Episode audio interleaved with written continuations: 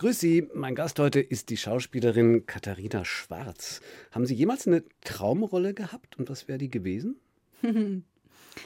Hallo erstmal, schön hier zu sein. Ähm, ich habe ganz oft Mütter gespielt, bevor ich schwanger wurde und ich habe mir tatsächlich immer gewünscht, eine Tochter zu haben oder ein Kind zu haben und das war ein großer Traum und ist noch ein großer Traum.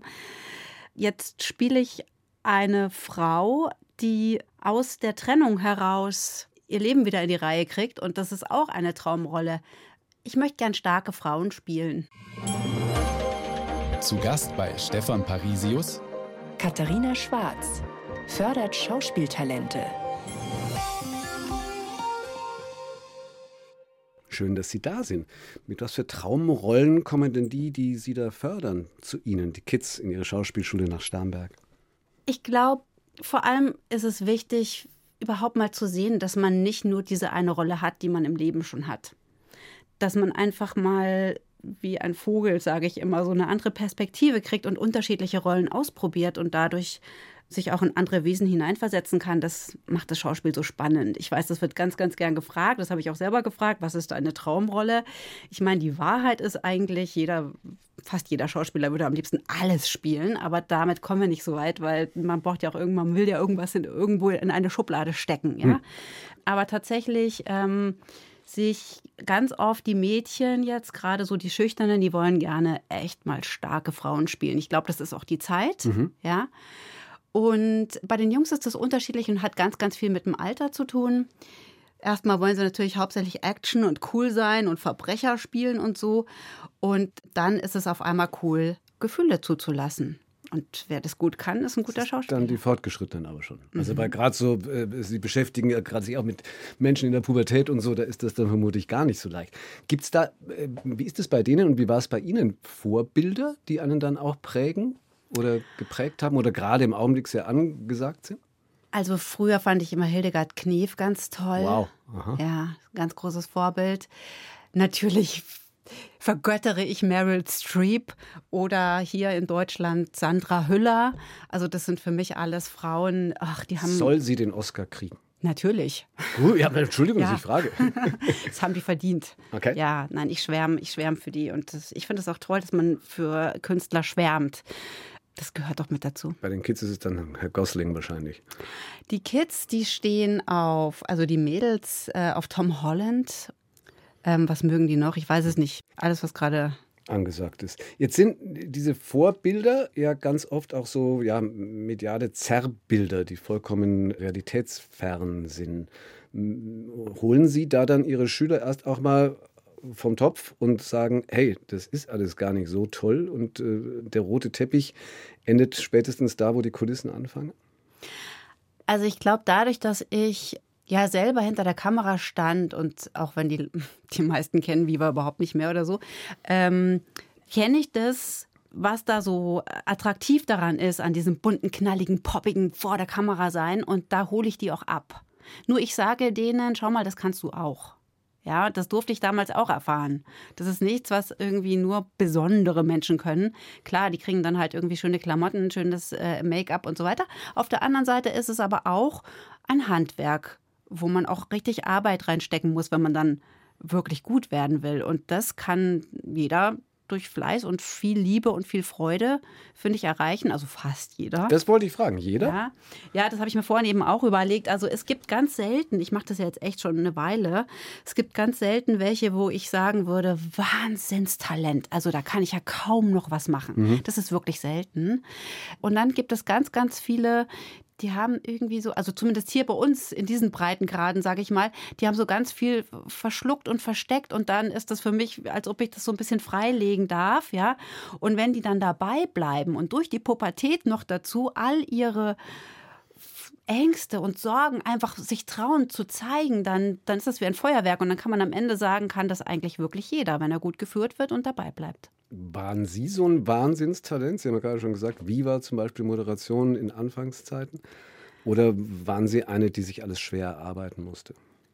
Also mir ist ganz schön viel zugeflogen, als ich jung war. Ich stand mit 21 vor der Live-Kamera hier in Ismaning, ja. Und ich wusste überhaupt nicht, wie ich dazu gekommen bin. Das ist mir wirklich zugeflogen. Das war damals X-Base fürs ZDF. Das war so eine Computersendung, ja. Es hat dann neun Jahre, habe ich immer irgendwelche flippigen, lustigen Sendungen moderiert und irgendwann dann endlich auch Viva, also dieses Film ab. Das war ja, muss ich dazu sagen, weil das war wirklich eine schöne Sendung, die ich echt gerne hatte das ist mir irgendwie so ein bisschen schon zugefallen, weil ich da nicht so viel mich vorbereiten konnte, glaube ich. Aber jetzt kommt's. Trotzdem war ich selber immer so unzufrieden mit mir. Mhm. Und das war eigentlich das Härteste an dem Ding. Mhm. Ja, dass ich immer so kritisch war. Also mein eigener Feind steckt in mir drin, der größte, meine ich. Sie haben uns geschrieben vor der Sendung auch nochmal. Es gibt immer Vorgespräche mhm. und Sie haben dann noch eine Mail geschrieben, wo es ähnlich heißt, Zitat, dass ich immer wieder an Punkte komme in meinem Leben, in denen ich so verzweifelt bin und leide, dass ich wieder raus aus meiner Komfortzone muss. Genau. Das kann jetzt ja erstmal was Doofes sein, Ne? Aber es kann eben auch eine ganz tolle Chance sein, zu wachsen. Also ich hatte tatsächlich äh, Punkte in meinem Leben, wo ich, äh, boah, Wahrscheinlich stand ich mir selber im Weg. Ich glaube sowieso, die meisten Menschen stehen sich selbst im Weg, weil das, worunter man hauptsächlich leidet, ist Selbstbezogenheit, glaube ich jetzt mal. Das ist ein ganz großes Ding. Und ich habe mir da, ähm, ja, ich bin dann irgendwann wo angekommen, wo ich tatsächlich nicht dahin, also ich wollte ja natürlich ganz ehrlich, wollen wir mal ehrlich sein, ich wollte ja irgendwo in Hollywood oder so landen. Hm. ne? Und ich musste dann erstmal am Boden landen. Eine Stunde, zwei Menschen. Im Gespräch auf Bayern 2. Stefan Parisius trifft Katharina Schwarz war als Kind eine schüchterne Rampensau. Auch ein Zitat von Ihnen. Wie geht es, schüchterne Rampensau? Also zu Hause war ich die erste von drei Mädels auf dem Dorf und da war ich natürlich die Bestimmerin. So. Und ich habe auch wahnsinnig gerne schon immer den Nachbarn irgendwelche Sachen vorgeführt. Ich habe dann auch im Dorf Zettel verteilt und dann mussten die da Eintritt zahlen und wir haben dann so Du da im Radio gesungen und so ein Zeug in Karton und weiß nicht was. So, da war ich groß. Aber und ich glaube, das hat wirklich auch was mit der Trennung meiner Eltern zu tun. Weiß es aber nicht ganz genau. Schon im Kindergarten hatte ich irgendwie Angst vor den Jungs und in der Grundschule habe ich mich sogar manchmal in der Pause versteckt. Mhm. Das heißt, diese Trennung hat Sie sehr getroffen? Ja, das war für mich, wie wahrscheinlich, wie man das immer so schön sagt, dass die Kinder das oftmals so annehmen, ne, was da so passiert. Das war für mich so, ich habe mich da einfach ganz dolle geschämt. Also ich bin ja mit meinem Vater die ersten drei Jahre hauptsächlich gewesen. Er hat Musik studiert mit Konstantin Wecker, hat aber dann eine andere Kurve genommen, also ist kein Popsänger geworden. Und ähm, da war ich immer bei meinem Vater, während meine Mutter schon gearbeitet hat. Und dann sind meine Eltern raus aufs Land und haben dieses Haus zusammengebaut. Aufs Land ist schon Starnberg, oder? Nö, nicht Starnberg, direkt Bachhausen. Mhm. Okay. Das ist da bei der Gemeinde Berg. Ja. Kleines Dorf. Mhm. Und ja, da fing das dann irgendwann an. Ich glaube, ich war vier oder fünf. Da habe ich das sogar selber gesehen und mitgekriegt, dass da eine Freundin des Hauses halt sehr nah an meinem Vater dran war. Und das ging immer hin und her. Ich glaube, sechs Jahre lang, bis meine Eltern endgültig sich getrennt haben. In den Ferien waren sie immer wieder zusammen. Und da war ganz viel Hoffnung, dass es wieder alles so schön wird. Und ähm, genau, und dann, wenn die Schule wieder losging, also er hat dann die Musikschule Starnberg geleitet und mhm. wir waren auch in der Schule, dann war er immer nicht mehr da. Und ich habe dann auch mal meine Freundinnen belogen sogar, weil es mir peinlich war. Konnten Sie das irgendwann mal mit ihm auch abschließen? Weil Sie mhm. haben ihm ja da speziell auch viele Vorwürfe gemacht, zu Recht wahrscheinlich. Ach, naja. Also, ähm, ja, ich, das hat aber ein bisschen gedauert. Mhm. Da war ich dann schon 28 und auf der Schauspielschule. Mhm. Wobei ich zwischendurch auch mal gemerkt habe, dass wenn es wirklich, wenn was Besonderes passiert, dann, dann steht die Liebe zwischen Vater und Tochter, komme was wolle. Okay. Ja? Ja es erfüllt, noch, noch ein Zitat, Sie haben lauter tolle Zitate von Ihnen, ich muss gar nichts selber machen, Sie haben das alles vorgegeben. Es erfüllt mich besonders, ein schüchternes Wesen zum Leuchten zu bringen, sagen Sie über Ihre Arbeit. Ja. Wer oder was hat Sie denn als schüchternes Wesen zum Leuchten gebracht? Also ich erinnere mich an den Gruni, das war mein Deutschlehrer im Gymnasium. Das ist echt ein toller Mensch gewesen. Ich habe nämlich erst mal nach der vierten habe ich es nicht aufs Gummi geschafft, obwohl ich immer so gern geschrieben habe aber ich hatte eine furchtbare Rechtschreibung, wahrscheinlich äh, nicht festgestellte Legasthenie oder sowas. Und deswegen habe ich es nicht geschafft, wegen Deutsch und Mathe. Aber damals durfte man ja immer noch eine Extra-Runde drehen. Und dann war ich im Gummi Und ich weiß noch, egal was ich geschrieben habe, der hat immer gesagt, Fräulein Schwarz oder nee, ja doch, nee, da hat er noch Katharina In der- gesagt, egal. hat man noch Katharina Katharina, gesagt, so war es damals noch, genau, komm mal vor, les mal vor. Dann musste ich das vorlesen und dann hat er immer gesagt, so sollt ihr bitte Geschichten schreiben. Okay. Und das hat mich natürlich total aufgebaut. Ne? Mhm. Und das war einer von denen. Ja, später war es dann mal der Herr Kotrade, Ethiklehrer, und der fand es auch super, dass ich mich so gern mit ihm gefetzt habe. Ich habe dann auch irgendwann angefangen, nach ganz vielen Noten immer ähm, äh, äh, Proben, oh Gott, ich bin echt ein bisschen aufgeregt, muss ich zugeben, nach, nach so Proben immer zu den Lehrern zu gehen und meine Noten ähm, nochmal äh, durchzudiskutieren und zu verändern. und so. Warum sind Sie jetzt aufgeregt? Ja, ich weiß es auch nicht. Es ist, ähm, ich bin ein aufregbares Wesen. Auch früher, als Sie moderiert haben, Mhm. wie war es immer, immer Wahnsinns-Lampenfieber und so dabei? Naja, also durch die Routine. Na, Sie haben ja vorhin erzählt, wie oft Sie hier sitzen. Da irgendwann wird man natürlich ruhig, ne? Ja. Das ist schon klar. Aber ähm, nee, ich habe das jetzt lange nicht mehr gemacht. Das fühlt sich ein bisschen an wie live. Und ich war ja nie so, als ich moderiert habe, muss ich dazu sagen. Aber es gibt schon auch so, dass also es gibt Moderatoren, die gerne ja, den anderen ein bisschen doof dastehen lassen. Oh Gott, Eigentlich also- weiß ich, dass sie das nicht machen. Danke. Das weiß ich. Deswegen habe ich ja auch gesagt, da würde ich echt gerne mal kommen. Ich liebe Ja. diese Sendung. Ich finde das schön, wie sie das machen. Ja. Aber das ist natürlich wahrscheinlich ein bisschen Ego auch, Naja. oder? Also Weiß ich finde, es nicht. geht darum, dass der Gast gut dargestellt wird. Es ist halt nicht gut, Mhm. nicht schönfärberisch, sondern genauso sage ich Ihnen ja auch, wenn Sie, wie Sie es ja auch tun, wo Sie immer wieder von Einschnitten sprechen, von Tiefen, wo Sie auch aus Verzweiflung raus einfach gehandelt haben äh, und handeln mussten ja einfach. Wie wichtig war Ihnen, nachdem Sie das mit der Trennung so hautnah mitgekriegt haben und so sehr drunter gelitten haben, das Abnabeln vom Elternhaus? Wie waren dann überhaupt die Berufsperspektiven, bevor es dann irgendwas mit Medien losging, als Sie nach München gezogen sind? Also ich wollte, obwohl ich schon immer gerne geschrieben und gemalt habe und so weiter, aber ich wollte hauptsächlich unbedingt mehr Geld verdienen als meine Eltern, bin ich ganz ehrlich. Okay. Ja, Generation Golf, also wirklich. Ich bin halt aufgewachsen da am Starnberger See und meine Mutter hatte einen alten, klapprigen Passat und ähm, immerhin, ich durfte den anmalen. Cool. Ja. Und die anderen wurden halt irgendwie in schicken Autos abgeholt und, und so weiter. Nee, da wollte ich halt irgendwie, ich wollte das nicht mehr, dieses, wir müssen immer aufs Geld schauen. Das hat mich irgendwie, ich hatte das Gefühl, wenn ich nur genug, wenn ich einen Job habe mit genug Geld, dann kann ich frei Aber sein. Pädagogikstudium und Soziologiestudium führen einen jetzt. Ich weiß. Also nicht, nicht zwanghaft, nein. Nein, das, also ich war ja so ein bisschen hin und her gerissen. Also ich habe schon immer, ich war schon immer ausgebucht als Babysitterin. Ich konnte schon immer mit jungen Leuten gut umgehen. Aber ich hatte so meine kleinen Lichtblicke zu Hause, wenn ich Werbung geguckt habe. Wir haben auch immer Werberaten gemacht. Ja, das haben alle gemacht. Mädels. Ah ja, okay, kennen Sie das, genau. Und da war immer so diese heile Welt in der Werbung. Und, und dann dachte ich mir, vielleicht mache ich Kommunikationsdesign. Da war ich auch in der Zeichenschule hier gleich ums Eck. Aber als die mich in München nicht genommen haben, wie klein ist doch der Horizont, wenn man noch so jung ist, dann dachte ich mir, nö, dann mache ich jetzt was anderes. Ich muss irgendwie da reinkommen. Ja. So, und Und das war dann ja auch der Schritt. Denn jetzt sind wir in den frühen 90er Jahren angekommen, mehr oder weniger. 92 als Abi. Sie dann, als Sie dann eben auch äh, im Olympiazentrum in München eine eigene, Ja. Wohnung, eine eigene Wohnung hatten. Da hat es in Deutschland auch schon riesige Demos gegen Ausländerfeindlichkeit gegeben und gegen rechts. Da jetzt, wo wir gerade im Augenblick so aktuell dabei sind, da gab es diese, diese Lichterkette in München, da waren Mhm. Ja. es 400.000. da war ich auch dabei. Waren Sie dabei? Also ob das jetzt die war, ich war auf einer Lichterkette. Ich war auch in Wackersdorf mit meiner Mutter. Mhm. Die war ziemlich engagiert. Da war ich oft bei irgendwelchen Aktionen. Die waren damals. Von der Mutter mitgenommen. Also nicht Ja. gegen den Willen, wie, wie viele andere, sondern die Mutter hat sie.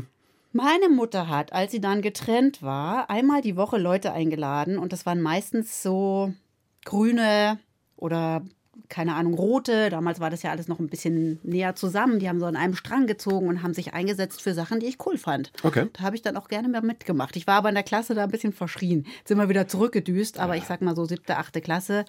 Da ist meine komplette Klasse ist da gemeinsam zur Beerdigung von Franz Josef Strauß gegangen. So war damals der Tenor. ne? Mhm. Äh, Jetzt hätten Sie wieder Gelegenheit gehabt. Haben Sie jetzt Ihre Tochter mitgeschleift zur Demo? Natürlich. Natürlich waren wir da. Allerdings mir war es ganz wichtig, dass wir nicht so aggro werden. Das finde ich nämlich dann auch wieder das Gleiche in Grün. So, ich hatte ein Ghetto-Blaster dabei, wo die ganze Zeit lief. All you need is love. Oh. Das war dann der Tochter Sachen. peinlich. Ja, Ja, die Tochter hat dann aber dafür. Die hat dann dafür gesorgt, dass wir Om machen von Bibi und Tina. Und das fanden dann wieder junge Leute cool. Die, also wir haben eigentlich die ganze Zeit gesungen und hatten eine gute Energie. So. Apropos Singen, was hat Elvis Presley mit ihrer Karriere zu tun?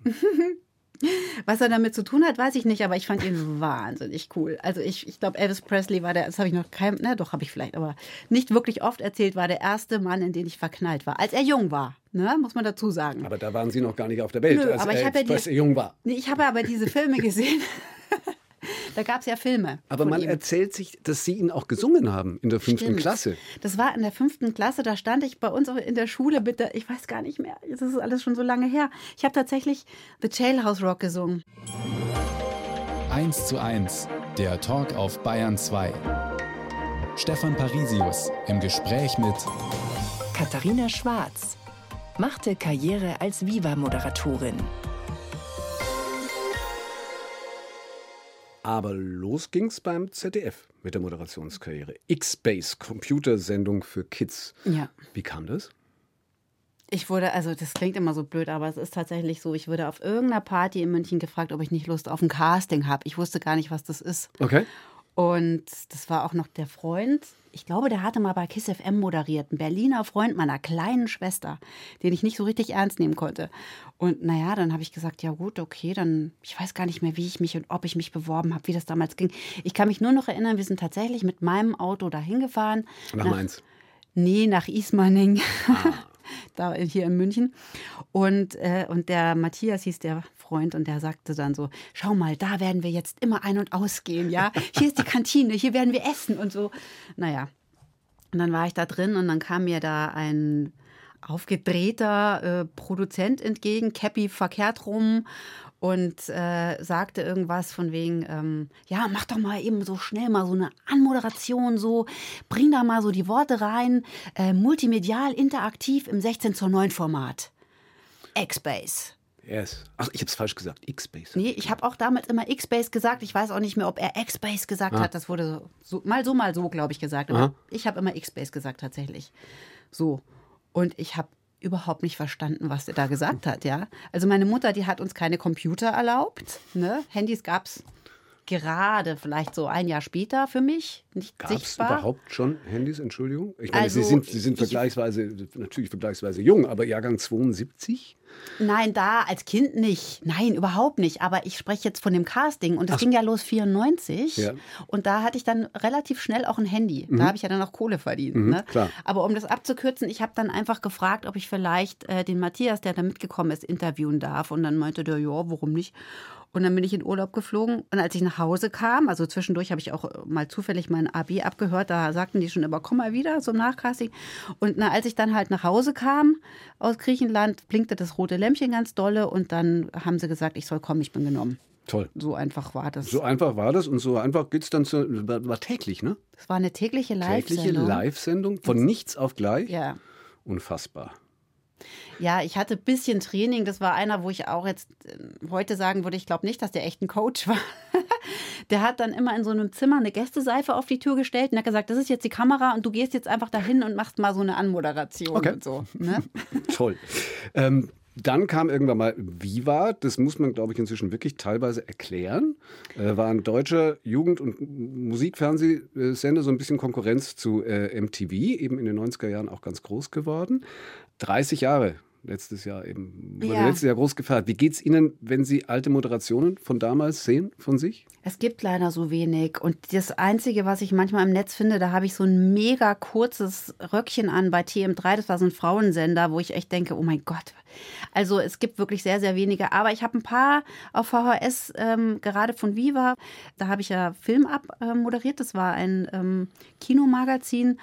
Und da muss ich sagen, wenn ich mir die anschaue, denke ich mir, ach, das habe ich eigentlich echt schön gemacht. Ja das denke ich besonders deshalb, weil damals habe ich ganz oft nach so Interviews gedacht, oh Mann, Mann, scheiße, was habe ich wieder alles falsch gemacht? ja, und das, äh, also es war wirklich ein schönes, ähm, ich habe wirklich interessante Menschen kennengelernt. Ich habe auch immer versucht, das Menschliche rauszuholen, mit denen auf eine menschliche Ebene zu kommen, über was zu reden, was mich auch interessiert. Und das mit dem mehr Geld verdienen als die Eltern zusammen hat ja dann auch geklappt, weil Sie waren ja ziemlich gut im Geschäft. Ne? Ja, als ich, also bei Viva gab es, glaube ich, dann nicht mehr so viel. Das wurde dann jedes Jahr, nee, ich weiß es nicht mehr, aber na klar, also im ZDF damals habe ich tatsächlich äh, viel Geld verdient. Ich habe aber auch alles sofort wieder ausgegeben. Mit 21 wusste ich noch nicht so genau. Ich wusste auch nicht so genau, dass ich da ja was aufheben muss für die Steuern, weil das war ja selbstständig. so, oh Gott. Also es war wirklich eine wilde Zeit. Waren die Eltern denn dann wenigstens auch stolz auf Sie? Ja, wenn ich das wüsste. Ich glaube, die haben, ja, schon, aber sie haben es auch so ein bisschen kritisch begutachtet. Und vielleicht war das auch ein bisschen der Grund, warum ich immer gedacht habe, ich glaube, das ist jetzt nichts wert. Mhm. Wenn das so leicht geht, dann ist mhm. das vielleicht nichts wert. Mhm. Ne? Vielleicht sollte ich irgendwie noch mal in die Tiefe gehen oder so. Aber Sie waren schon stolz. Ja, ich war total stolz. Es war. Ähm, ich meine die Eltern. Ach so, jetzt die Eltern. Doch, wahrscheinlich waren sie schon stolz. Mhm. Ähm, dann auch wieder ein Zitat von Ihnen, weil Sie gerade eben über, mit Mitte der 20 äh, reden. Mit Mitte 20 verdarb ich es mir auch mit Personen aus der Filmbranche. Mhm. Wie kam das? Also ich habe öfter mal mir so Bad Guys als Freunde angelacht. Na, das klingt jetzt ein bisschen komisch. Also nicht nur wahrscheinlich, aber ich weiß auch nicht genau, was das war. Ich habe hab da mal, ich, ich habe jetzt wirklich, nachdem ich dann mal dieses Vorgespräch hier gehabt habe, darüber nachgedacht, warum habe ich öfter mal, finde ich, ne, Elvis Presley war jetzt wahrscheinlich ein netter. Bestimmt. Hoffe ich. Bestimmt. Aber warum hatte ich so ein Fable für, ähm, für Jungs? Oder junge Männer, die irgendwie so ähm, teilweise auch ein bisschen so respektlos waren. Und dann habe ich mir selber die Antwort gegeben, ich glaube, die haben mir das abgenommen, für mich selber dazustehen und einfach mal auf die Kacke zu hauen und so, weil das kann man als Frau oder vielleicht konnte man es wahrscheinlich immer noch sehr schwer, mhm. ja, weil das nehmen einem die Leute sehr übel. Und jetzt, um diese Frage zu beantworten, ja, ich habe es selber gemacht, aber ich habe tatsächlich die komischen Witze von meinem damaligen Freund und Kollegen Nils Ruf live vor der Kamera äh, äh, platziert und das ging natürlich auch mal nach hinten los. Mhm. Ja? Und das war sehr aus einer großen Unsicherheit heraus, habe ich es mir da tatsächlich mal mit der einen oder anderen Person verscherzt, wo ich im Nachhinein auch gemerkt habe, die waren da auch lange grollig und das kam auch über fünf Ecken dann immer gegen mich wieder. Aber ich habe mich bei denen entschuldigt, so gut ich das konnte. Mhm. Gott sei Dank. Und deswegen sind wir heute auch wieder befreundet, ja. Okay. Aber Un Unsicherheit, sagen Sie, letztlich auch ja trotz oder vielleicht wegen diesem ganzen Ruhm und, und ja, Showbusiness, das halt nicht umsonst so heißt, auch Einsamkeit? Zitat, die Erkenntnis, dass in den Momenten, in denen ich Ruhm und Erfolg zu haben schien, ich innerlich ganz einsam war. Ja, also ich glaube tatsächlich, und da geht es mir bestimmt nicht, man sagt ja auch, ne, da oben wird es immer einsamer, wenn man so über Karriere redet oder sowas. Ne? Aber also ich habe deswegen jetzt so lange gezögert, weil ich habe immer gedacht, wieso, ich stehe doch mit beiden Füßen auf dem Boden, ich bin doch ein Landmädel, ich laufe doch barfuß durch ein Bad oder so. Mhm. Ne? Und ich habe immer probiert, ich selber zu bleiben. Aber das macht schon was mit einem, das muss man schon zugeben. Und ja, ich habe, das muss ich schon auch noch mal mit dazu sagen, ich habe eine Weile immer so ein bisschen getrickst, ja. Ich hatte immer irgendwelche kleinen Tricks, wie zum Beispiel, keine Ahnung, in der frühen Pubertät dann mal äh, Alkohol, ja. Das muss ich schon echt sagen. Das, äh, ich trinke auch seit 18 Jahren übrigens keinen Tropfen Alkohol mehr. Aber ich hatte immer so das Gefühl, wenn ich so bestimmte Tricks habe, dann komme ich irgendwie gut zurecht mhm. mit dem Leben. Da war ich dann plötzlich eine Quasselstrippe und so weiter. Bin ganz froh, dass ich das jetzt langsam auch wieder so, so kann. Echt? Ja. ich merke schon, ich kann das. Yeah, ja, ich kann das ohne. Ja, ist das, äh, weiß ich nicht. Ich bin auch immer noch die Erste auf der Tanzfläche, by the way. Sind Sie ja? jetzt echt? Ah, das ist eine gute Frage. Natürlich bin ich jetzt ein bisschen aufgekratzter als sonst, aber ich glaube schon. Gut. Mhm. Eins zu eins der Talk. Heute mit Katharina Schwarz, die erzählt hat von ihrer Moderatorenkarriere gerade. Und es war nicht nur TN3, ZDF und äh, Viva, dann gab es auch noch eine Zeit bei MTV selbst äh, in London. Aber trotzdem dann Schluss und Ausbildung zur Schauspielerin. Mhm. Warum? Also ich habe ja in, in Köln dann Schauspiel studiert und ähm, damals, also Köln ist ja wirklich so, da kannst du alles fast zu Fuß machen. Ich hatte Inline-Skates und ich bin eigentlich dauernd hin und her gefetzt. Ne? So am Anfang des ersten Jahr habe ich noch immer jeden Tag Schauspielunterricht, dann zum Gesang, dann zur Filmpremiere, dann zum Screening oder zur Theaterprobe und als das dann losging und so weiter. Und diese Schauspielausbildung hat mich echt erfüllt. Es war wirklich schön. Ich bin immer, wenn ich nach Hause gegangen bin, habe ich mir gedacht, das möchte ich jedem Menschen auf dieser Erde schenken, mhm. was ich da lernen darf. Das hat mich so glücklich gemacht, ja. Natürlich hat mich auch diese Sendung zu moderieren glücklich gemacht. Das war wirklich besonders. Aber dann hat mein Direktor von dieser Schule irgendwann zu mir gesagt, die haben da sehr ausgesiebt. Ich glaube, am Anfang haben 20 Leute angefangen und am Ende haben es fünf geschafft mhm. oder so. Ne? Also wenn du wirklich, wenn du das schaffen willst, musst du dich für eins von beiden entscheiden. Du kannst nicht in die Tiefe einer Schauspielausbildung gehen und einmal die Woche auf irgendeinem roten Teppich stehen, vielleicht noch in einem anderen Land. Das geht nicht, weil ja. du musst hier lernen, den Panzer abzulegen. Mhm. Ja? Ja, und dann äh, bin ich tatsächlich zu Viva gegangen und habe gesagt, ich kündige. Und die haben mich echt angeguckt, weil ich glaube, das war auch die schönste Sendung, die die hatten. Ja, ne? ja. Die haben noch gesagt, ja, du kannst aber nicht wiederkommen. Und ich so, äh, ja. Schon mutig, ne? Voll. Ich meine, äh, jetzt auch blöde Gedanken wie finanzielle Sicherheit mhm. und ähnliches mehr. Sie haben aber gerade schon gesagt, dass das nicht so Ihr Thema war. Ach, naja, doch. aber ähm, ja, wenn man so jung ist, dann denkt man ja sowieso, das das klappt schon irgendwie alles. Ne? Mhm. Ich habe dann im Nachhinein mir das ganz oft nochmal überlegt und habe mir gedacht, oh, hättest, hättest lieber anders. Aber hätte, hätte. Ne? Wie sind Sie dann nach Berlin gekommen? Als meine Schauspielausbildung erfolgreich zu Ende war, hatte ich zwei Freundinnen, auch zwei junge Schauspielerinnen. Die eine hat auch richtig Schauspielkarriere gemacht, die andere ist jetzt in Amerika, by the way. Und mit denen haben wir gesagt, wir machen eine WG in Berlin und dann legen wir richtig los. Wild. Ja. ja. Muskauer Straße 2, ich weiß es noch. Kreuzberg 36. Und da bin ich hingezogen und in Berlin hatte ich dann irgendwie nicht mehr so dieses Viva und dieses ganze, ne, was da ja auch dranhängt, ne, mhm. weil man so moderiert. Ne? Mhm. Und ich habe dann schon mal beim Theater vorgesprochen, aber ich habe mich nie an die großen Häuser getraut.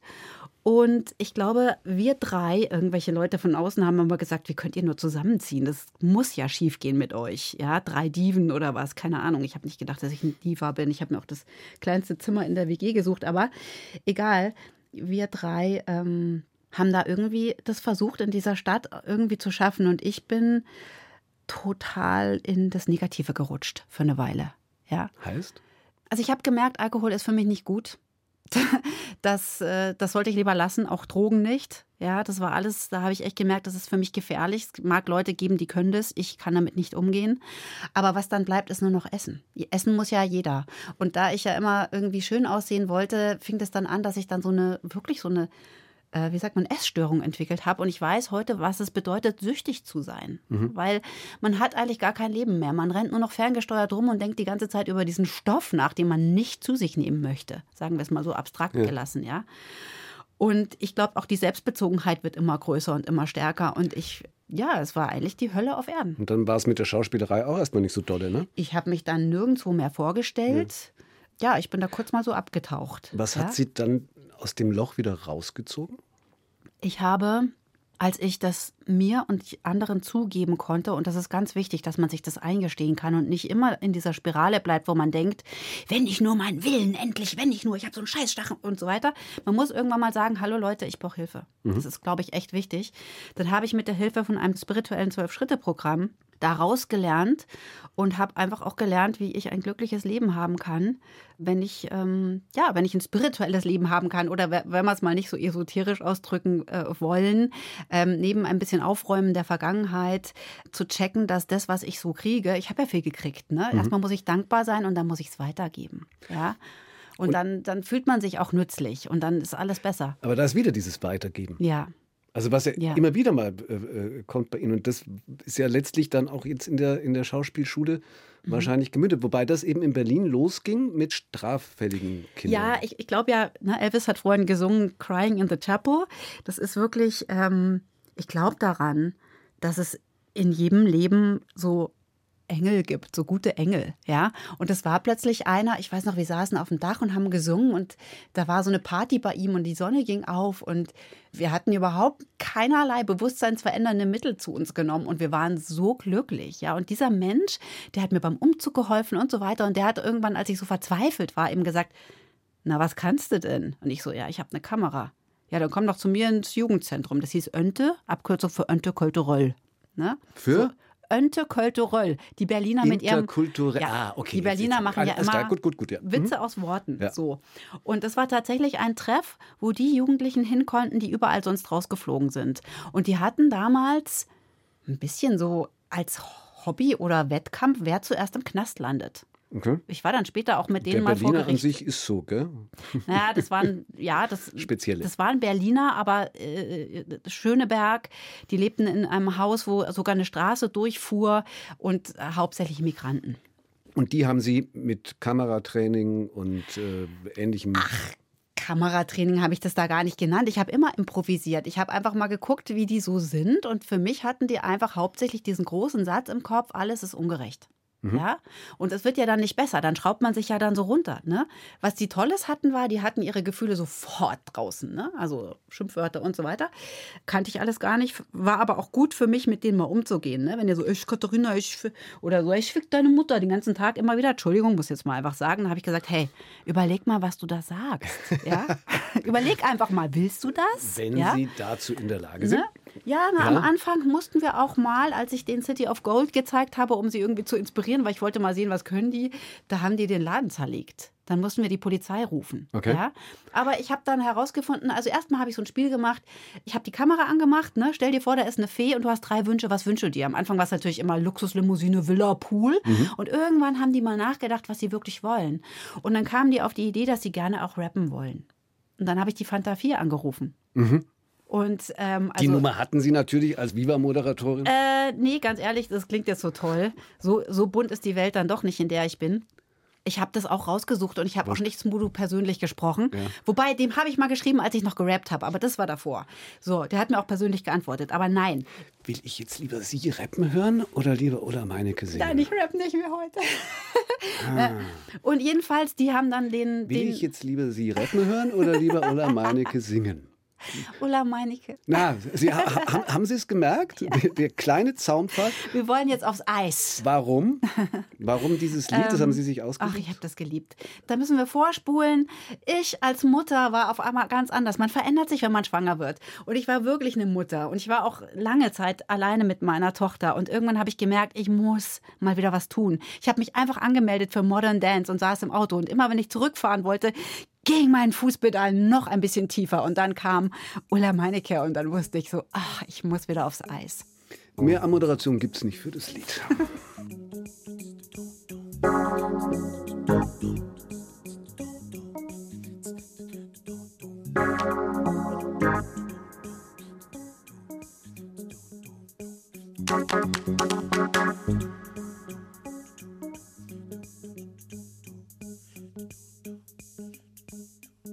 Wir fliegen beide durch die Nächte, segeln durch den Tag. Am Anfang war ich sicher, dass ich sie nicht mag.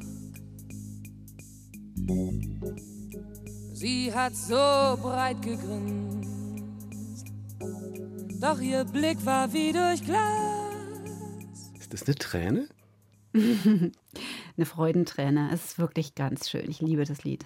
Ich wollte schon fast tanzen gerade, ich habe mich nicht getraut. Edo Zanki, ne? Da im Hintergrund, der da mit mhm. reinsingt. Mhm. Wunderbar. Mhm. Zu Gast bei Stefan Parisius. Katharina Schwarz fördert Schauspieltalente.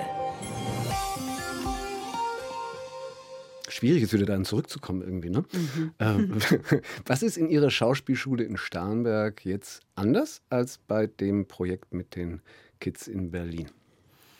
Also die Kinder hier in unserer Gegend sind natürlich ganz anders auf, äh, also die die haben eher so gelernt, vielleicht auch durch das Schulsystem oder was auch immer, ihre Gefühle so ein bisschen unten zu halten. Ne? So möglichst clever rüberzukommen. Das ist fürs Schauspiel aber nicht so nützlich. Mhm. Ja, weil da braucht man ja die Gefühle oben. Und also das ist das Gegenteil von dem, was Sie vorhin erzählt haben, wie einfach die Berliner Kids es hatten, ihre ja, Gefühle rauszulassen. Genau, Aha. genau. Also in Berlin habe ich halt hauptsächlich versucht, die so ein bisschen zu lenken und denen zu sagen, ich verlasse euch nicht. Ne, die haben dann ein Studio gekriegt, die wollten auch gleich eine CD, weil die musste dann auch jeder aus dem Viertel hören. Und dann waren die Mädchen dran, die durfte ich erstmal heimlich treffen und dann haben wir auch ein Video gemacht und so. Es ging dann aber doch nicht so weit, wie ich das mir gewünscht hätte, weil man die auch ein bisschen schützen musste, mhm. weil na, ne, man kann ja nicht die ganze Welt ändern. Hier wiederum möchte ich gerne den äh, jungen Menschen ermöglichen, auszudrücken, was sie sich sonst vielleicht auch nicht trauen zu sagen oder zu zeigen. Mhm. Und das ist dann schön, wenn die dann tatsächlich, also ich, weil ich ja vorhin auch gesagt habe, so, ähm, wenn die dann so Flügel kriegen und über sich hinauswachsen, Ja. das kann dann auch mal sein, dass wir hatten mal im Gasteiken Auftritt sogar und dann wurde eine vorher krank, die hatte wirklich Fieber. Ja, und ich habe die dann angerufen und habe gesagt, du weißt schon, dass das Wort Lampenfieber auch wirklich mit Fieber zu tun Mhm. hat. Vielleicht bist du auch so aufgeregt und vielleicht lohnt sich das. Dann kam die und die ist danach wie geflogen. Okay, Ja, toll. also Das heißt, es ist, diese Performances sind schon ganz wichtig auch, ne? Also, Ja. die Sie da machen. Und da machen Sie ja Filme, ähnliches mehr. Was ist da im Augenblick das aktuelle Projekt? also mit meinen Jugendlichen, wir haben alle Schulferien irgendwelche schönen Projekte und wir lassen die auch selber mitschreiben und es gibt fast immer neue Drehbücher, die wir dann auch zeigen, oftmals im, im Starnberger Kino bei dem Matthias Hellwig. Und dann gibt es immer so Theaterprojekte. Gerade ist der Wunsch gekommen, dass wir mal was aus Shameless machen. Das ist eine Serie, die die Jugendlichen gerade sehr gerne gucken, wo es um eine sehr dysfunktionale Familie geht, um das mal so auf den Punkt zu bringen. Davor hatten wir was aus äh, Dialoas Stück äh, Unschuld verändert. Das hieß dann Schuld hat sowieso nie einer. Da war eben die Ukraine-Situation so, dass dann auch wirklich Filmemacher aus der Ukraine zu uns gekommen sind und mitgemacht haben. Und wir saßen dann alle an einem Tisch und die Jugendlichen hatten auch ihre Themen, weil die haben gesagt, Mensch, erst war die Pandemie, dann ist jetzt die Ukraine und äh, wir haben hier Panikattacken. Wir brauchen Therapeuten, weil der Druck immer größer wird, aber uns hört keiner mehr zu. Ja? Und dann haben wir uns alle zusammengesetzt und haben daraus ein äh, Theaterstück gemacht. Und das hieß Schuld hat sowieso nie einer. So, ich hatte natürlich noch mein eigenes Ding. Ich war gerade in der Trennung und so kam alles zusammen. Und so versuchen wir immer diese aktuellen Sachen, die wirklich jetzt gerade sind, zu nehmen. Ähm, Also im Prinzip dann auch das als Therapie zu nehmen. Das ist, wenn man so will, ein bisschen therapeutisch. Ich habe gestern gerade wieder mit einer Mutter geredet, die ist Kindertherapeutin und die schickt mir wirklich Klienten. Mhm. Aber ich bin keine Therapeutin und ich schreibe mir das nicht auf die Fahne. Aber es wirkt so, ja. Also Nicht Sie wirken so, es, es wirkt wie Therapie offensichtlich ja teilweise. Und wenn es das tut, auch ohne dass man es will, ist das, äh, ist ja ein wunderbarer Beifang. Es sozusagen. ist ein wunderbarer Beifang, aber ich muss immer wieder sagen, man muss da auch wirklich vorsichtig sein, gerade wenn so, ähm, man sieht es ja an Marilyn Monroe oder so Schauspieler, die dann so ganz tief so eintauchen mit Method Acting oder sowas und die keiner mehr rausholt. Es gibt ja auch viele Kollegen, die nicht mehr leben. Ja, können Sie auch mal drüber nachdenken, die auch wirklich äh, bekannt waren Ja. und so. Äh, also ich gucke immer, dass es gesund bleibt und dass ich meine Jugendlichen auch wieder da raushole, wenn sie irgendwo drin waren, weil das ist halt Schauspiel und danach ist das echte Leben und Und das ist ganz wichtig. Bei Ihnen ist aber ja auch das echte Leben teilweise Schauspiel. Das heißt, der Film, von dem Sie vorhin gesprochen haben, ist gar keiner, den Sie jetzt mit den Kids machen, vorbereiten, Nee. sondern für Sie selbst? Ja. Was ist das? Das hat sich auch wieder so gefügt. Also zwei ukrainische Regisseurinnen, die wir jetzt eben kennengelernt haben, auch so in dieser Theaterproduktion, die ich sehr, sehr mag und sehr schätze, haben mir eigentlich ihre Traumidee gesagt und das war, als ob es meine Geschichte war. Das war wirklich, das hat so zusammengepasst. Ne? Und jetzt sitzen wir da zusammen. Ich habe noch zwei tolle Kollegen dabei. Der Wovo Habdank. Übrigens, mit dem war ich in der Grundschule. Ist auch ein toller äh, Schauspieler, ein bayerischer Schauspieler. Und der Jeff Ricketts, ein toller amerikanischer Schauspieler, der mich auch unterstützt beim Unterrichten und der auch in meiner Agentur. Ich habe übrigens auch, ich vertrete meine jungen Talente auch in der Agentur. aber Ich komme mir vor wie beim Gemischtwarenhandel Ja. hier gerade. Ja, und die spielen da auch mit. Und wahrscheinlich auch viele von meinen jungen Talenten, wenn wir sie einbauen können. Ja? Aber das ist, wenn man so will, die Geschichte von einer ja, gescheiterten Beziehung. Und das Ding ist, das waren auch zwei Schauspieler. Und äh, es gibt noch Ihr dazu. Ex-Partner ist Ich, Schauspieler? ja. Ja. Aber was ich nur erzählen wollte, was das Spannende ist an dieser Geschichte ist, ach Gott, ich, ich kann das jetzt nicht auf den Punkt kriegen, Katharina. Ähm, also sagen wir es so, es gibt einen Regisseur, der zweifelt an der Authentizität der Schauspieler. Und dann, weil er in dieser Freundschaft die- dieses Paars drin war und die Frau ihn total anschnauzt, weil er nicht Stellung bekennt, sagt er, okay, weißt du was, jetzt, jetzt will ich was machen. Mit dir und mit ihm. Und zwar aus beiden Seiten. Also es wird eine Geschichte erzählt von Zweien, die sich nicht einigen. Ja, ja. Aber den Ne? Therapiegedanken greifen wir dann schon irgendwann mal nochmal. Also Ja, nach der ist ja Sendung auch oder, ein Therapiegedanke, wenn man von der anderen Seite sich das anschaut. So. Wenn Ihre Tochter, die Sie mit dem Ex-Partner haben, die 15 ist inzwischen, Mhm. äh, zu Ihnen kommen würde und sagen würde, Mama, ich werde Schauspielerin? Tut sie. Ah, okay. Ja. Ja. Mhm. Das ist nicht so die Begeisterung. Ähm, doch, ich finde es toll. Ich finde sie toll. Ich bin der größte Fan meiner Tochter. Sie hat halt eine Motivation, die ist halt riesengroß und ich will sie eigentlich nicht bremsen. Mhm. Ja, weil sie möchte nämlich so bekannt werden, dass sie die junge Generation erreicht, wo sie die Politiker nicht erreichen und eigentlich will sie nämlich die Welt retten. Also Okay. Umweltschutz und so Ja, weiter. gut mit 15. ne? Ja, Genau. toll. Deswegen, ja. Toi, toi, toi auf dem Weg dahin und vielen Dank Ihnen für den Besuch. Danke, Katharina Schatz. Mhm. Ach, das war's schon. Mensch, Ja. das war aber schön. Vielen war, Dank. war schön, ne? War schön. War es auch noch nicht ganz. Äh, äh, mögen Sie Klassik? Ja. Auch? Oder, oder nur Ulla Meinecke? Ich mag auch Klassik, ich liebe Mozart. Ich weiß nicht, was Sie da jetzt haben. Äh, äh, Ich äh, ich habe einen Podcast, den ich empfehlen würde. Der Klavierpodcast von Igor Levit und Anselm Sibinski. Da Mhm. wird nicht nur über Musik geredet, sondern auch spontan in Flügel reingehauen, in die Tasten. Schön. Gibt es überall, wo es Podcasts gibt, zum Beispiel in der ARD-Audiothek. Danke. Wunderbar.